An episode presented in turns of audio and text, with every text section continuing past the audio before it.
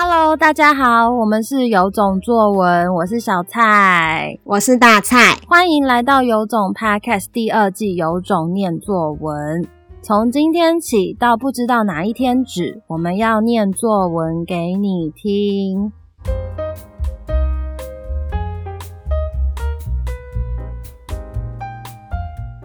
今天要念给大家听的作文题目是：成长是一件有趣的事。我认为成长是一件有趣的事，或许有人不这么认为，因为人生总是会有喜怒哀乐。我认为成长是一件有趣的事，因为我觉得成长是每个人的必经之路，没有分好或是不好，只是看你享不享受这个过程。到十岁这年，发生了许多有趣的事，也发生了很多不好的事。我很享受有趣且幸福的事。不好的事，我会慢慢忘掉它，去享受幸福的时光；把不好的事忘掉，去享受最美好的人生。就因为发生了喜怒哀乐，我才会觉得成长是一件有趣的事。我认为成长是一件有趣的事，因为爸妈会带我们出去玩，在小时候看到大世界的样貌，长大后可以看看小时候拍的照片，看看自己成长了什么。回想过去是一件有趣的事情，可以看到自己的成长。爸妈带我们出去玩，成为长大的回忆。回忆过去有趣，我喜欢看到照片中那个活泼的自己。我认为成长是一件有趣的事情，成长是每个人的必经之路，没有分好或不好，只要看你想不享受成长的过程，想不想要看看自己的成长之路。以上就是今天的作文，有种听的你猜猜看，写这篇作文的学生是几年级的学生呢？我们来请大蔡老师揭晓哦。好，这是一个五年级的学生写的，题目是“成长是一件怎样的事情”。那我觉得，果然文章是可以看到每个人的观点呢，因为他很少人会写成长是有趣的事情。嗯。连我自己都不觉得成长很有多有趣到哪里去，就是当下很有趣，可长大就会觉得要失去东西。然后他还写说，他很喜欢回忆过去，看照片中那个活泼的自己。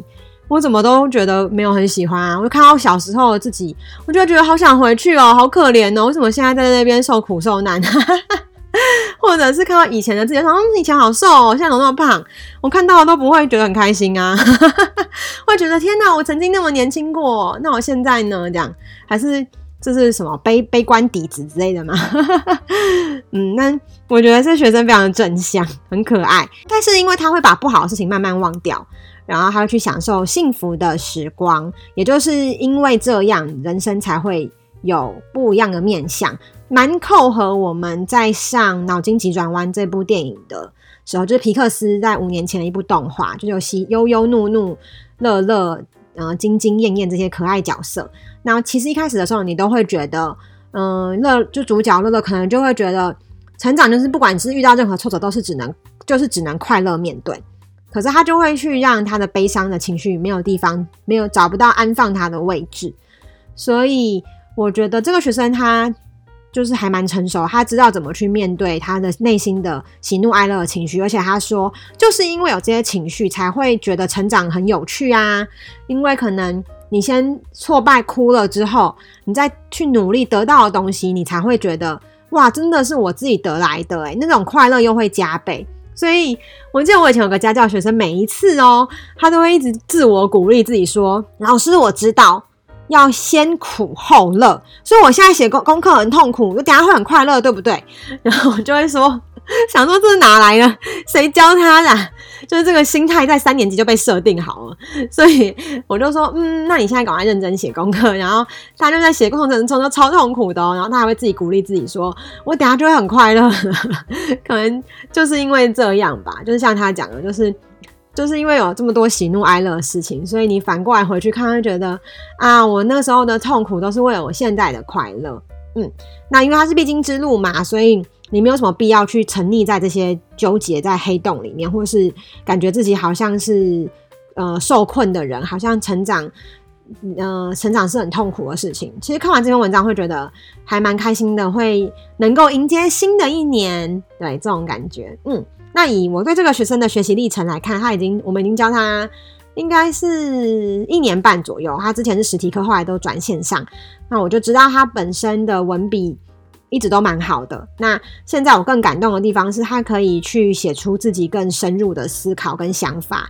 对，如果这篇文章要再能够提升的话，未来啦，当然就是可以举更明确的个人例子跟实际生活中看到的书啊，或者是电影的例子。对。那现在小朋友都很喜欢哈利波特，甚至是鬼灭之刃，好，炭治郎成长的过程等等的，都可以把它放进来。那这样子文章的论述会更完整。好，以上呢就是今天的有种念作文，谢谢大家收听，我们下集见。我们每天早上六点半都会更新一集有种念作文，喜欢的话要订阅我们哦。如果很想听到你的作文被念出来，也欢迎分享留言给我们。